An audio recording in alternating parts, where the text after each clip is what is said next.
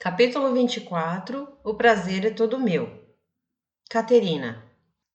Estou fumando um cigarro sentada na poltrona do quarto enquanto vejo a Deb habilmente colocar suas roupas nas gavetas e cabides que liberei para ela no meu closet. Ela tira cada peça da caixa, dobra-a com esmero e tateia os espaços para que encontre um lugar apropriado para guardá-la. Ficou abismada com a capacidade de organizar que ela, sem enxergar, tem. Penso nas minhas coisas do outro lado, todas emboladas nas gavetas e caindo dos cabides, e comento. Para quem não enxerga, você é muito habilidosa e eficiente na organização das suas coisas. Caterina, eu aprendi tudo isso.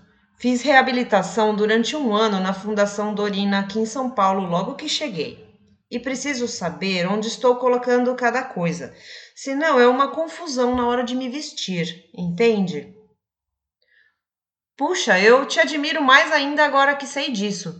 Você não viu o meu lado do closet e sou grata por isso. Ia gozar da maneira como não dobro as minhas coisas e como não há lógica nenhuma na minha organização. Digo isso meio sem graça e a Deb dá uma risada debochada que me faz corar. Fale um pouco de você, ela me pede enquanto está com a cabeça enfiada no meio dos cabides. Onde foi que você aprendeu a falar inglês tão bem? Aqui no Brasil mesmo e em Portugal, dá para acreditar? Meu pai sempre foi traumatizado porque precisou muito do inglês no trabalho e não teve a oportunidade de aprender cedo. Ele me colocou na escola de idiomas na mesma época em que comecei a estudar no jardim de infância. Quando eu tinha 10 anos, fomos para Portugal e continuei fazendo aulas durante os anos que morei lá. Ainda estudei mais quando voltamos. Só parei quando terminei o curso de fotografia porque comecei a trabalhar e meu horário era bem louco no início. Até suspiro ao me lembrar do quanto trabalhei no início da minha carreira. Então você morou em Portugal. Gostou de lá? Tirando o ano do assédio na escola, o resto do tempo foi normal. Nada de especial, para falar a verdade. Só cansativo mesmo, respondo. Espera, foi lá que aconteceu o episódio dos meninos? A Deb pergunta logo a seguir, deixando claro que não se esqueceu da conversa que tivemos no chalé. Pois é, nunca vou perdoar minha mãe por isso. Chegamos lá no início do ano letivo, que é em agosto, e eu já tinha feito metade da quarta série aqui. Minha mãe, professora de história, não queria de jeito nenhum que eu tivesse que repetir um semestre, então pediu para a escola fazer mil testes comigo para eu provar que poderia ir direto para o quinto ano. Por causa de um semestre? Ela pergunta, curiosa. Sim, e ter passado nos testes foi a pior coisa que eu já fiz para mim mesma. Fui parar no quinto J, ou seja, a pior turma da escola. Todas as outras já estavam lotadas e me puseram na dos repetentes e dos garotos com problemas de drogas e problemas psicológicos. Puxa, ela lamenta e para um momento de arrumar as roupas. Vira-se para mim com uma cara triste e suspira.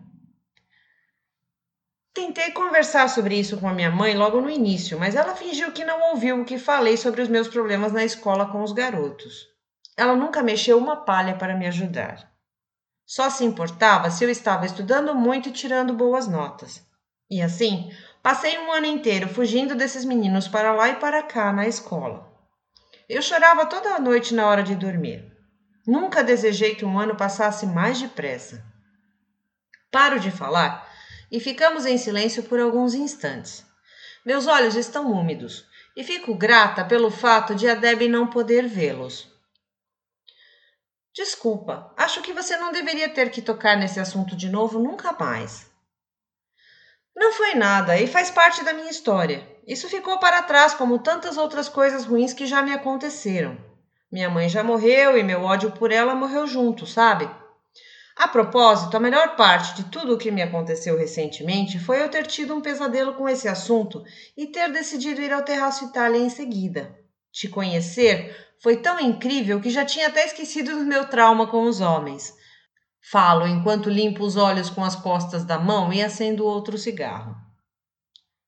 E você fez curso técnico de fotografia, então? É isso? Ela pergunta e percebo que mudou de assunto propositalmente. Sim, sempre gostei de fotografar. Acho que puxei isso do meu pai. Você precisava ver quanta foto ele tirou da Caterina bebê. Tenho caixas e caixas de fotos e slides aqui. Quando eu era pequena, ele tirava fotos de mim e da minha mãe no tempo livre dele e levava os rolos para revelar durante a semana. No sábado à noite, ligávamos o projetor depois do jantar para ver o resultado dos registros dele. Para quem nunca fez um curso de fotografia na vida, ele até que se saía muito bem, sabia? E o que você gosta de fotografar? Sempre gostei muito de tirar fotos de paisagens, de animais e arquitetura. Mas quando eu fiz o curso, aprendi que pessoas podiam ser também muito interessantes. Atualmente tenho pouco tempo para fotografar por hobby, então basicamente minha câmera está sempre apontada para seres humanos mesmo. Aliás, eu tenho muita vontade de fotografar esses seus lindos olhos azuis emoldurados por esse cabelo cor de palha. Você deixaria? Nunca pensei sobre isso, mas acho que não teria problema. Desde que você me prometa que não vai ficar por aí mostrando essas fotos para todo mundo. A Debbie fala, pensativa. E você teria que me instruir em relação ao olhar, para não parecer que meus olhos estão sempre fugindo da lente. Está ótimo para mim, combinado. Quem sabe quando acabarmos de arrumar toda essa bagunça que você trouxe? Quando acabar aqui, vou descansar. Você sabe há quantas horas estou em pé? Ela fala e eu sorrio divertida com sua expressão de exaustão. A Deb e eu estamos no escritório há cerca de uma hora e estou procurando uma casa para alugar. O que você acha de um sobrado com três quartos, dois banheiros e garagem? Pergunto enquanto rolo a tela do meu notebook para ver as fotos da casa a seguir. Como não obtenho resposta, Pouso minha taça de vinho na mesa e me viro para trás. A Deb está deitada no sofá com as pernas esticadas e os pés em cima de duas almofadas. Seus olhos estão fechados, então suponho que ela tenha cochilado. Volto meu olhar para o computador e continuo rolando a tela até me surpreender com um jardim bonito, onde há um banco e uma pequena fonte. A foto está ao lado da fachada de uma casa de madeira bonitinha que parece um chalé suíço. Noto que, logo acima da porta, há uma janela do que parece ser um sótão. Imediatamente, fico fascinada pelo imóvel e começo a ler a descrição. Dois quartos, sendo um deles uma suíte, banheiro, sala de estar, sala de jantar, cozinha, garagem, lavanderia e quintal nos fundos. Perfeito, penso. Ao olhar para as fotos de cada cômodo, percebo que a casa deve ser relativamente nova, ou talvez tenha sido reformada recentemente, pois o piso é bem branquinho e a louça sanitária parece recém-comprada. O valor do aluguel, logo abaixo, cabe no meu orçamento também. Sinto uma onda de empolgação e passo alguns instantes revendo todas as fotos, agora prestando atenção aos detalhes. Por um momento, Penso que gostaria de poder compartilhar a visão dessas imagens com a Deb. E fico um pouquinho frustrada por não poder dividir minha alegria da maneira que gostaria. Tomo o último gole da minha taça de vinho e, refletindo melhor, concluo que uma boa descrição deverá bastar para que ela fique tão contente com o meu achado quanto eu.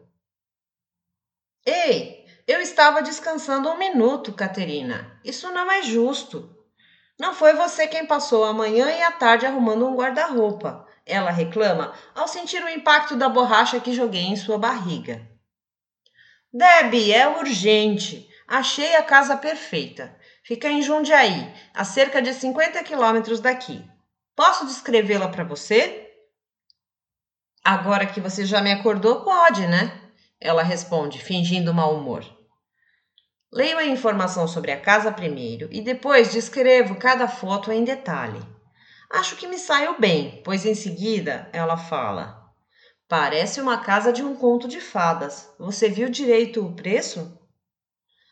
Sim, é isso mesmo. Duzentos reais a menos do que pago por este apartamento. Esse valor que vai sobrar pode me ajudar nas viagens que vou ter que fazer todo dia para São Paulo. Não é ótimo? Sem dúvida. Podemos ir ver a casa na segunda? Estou muito ansiosa para poder tirar os cachorros de dentro de casa sempre que começam com o pega-pega. Eu tenho tempo livre de manhã. A gente sai cedo daqui e pode almoçar na estrada na volta. Tem um restaurante ótimo bem no meio do caminho. Claro, vamos sim. Eu só não me conformo que passei o dia guardando minhas coisas hoje e na segunda já vamos ver um lugar para morar.